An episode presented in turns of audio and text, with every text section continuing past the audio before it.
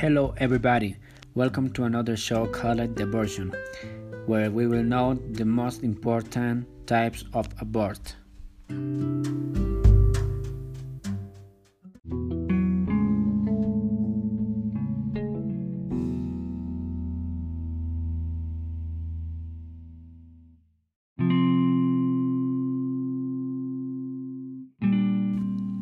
The first part is about of spontaneous abortion, where is the termination of pregnancy due to natural causes, neither voluntary nor provoked. It may be due to chromosomal abnormalities of the fetus, a maternal disease, uh, or mal malformations and infections.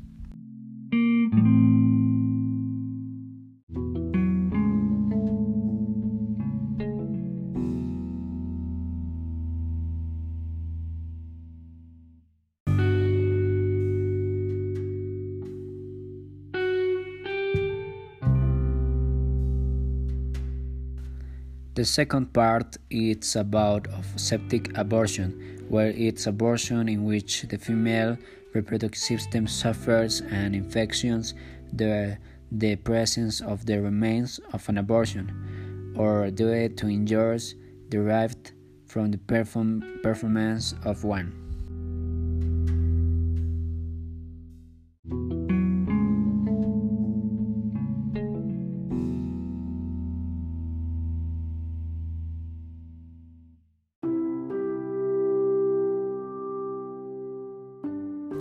The third part is about of induced abortion, where is the abortion uh, caused voluntarily, that is the result of applying certain producers voluntarily to interrupt the pregnancy.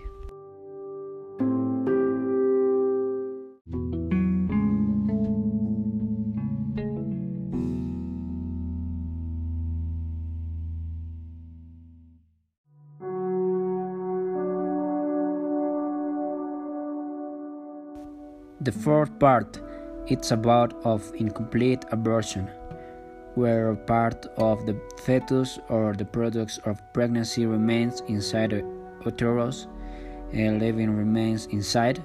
It can be induced or natural.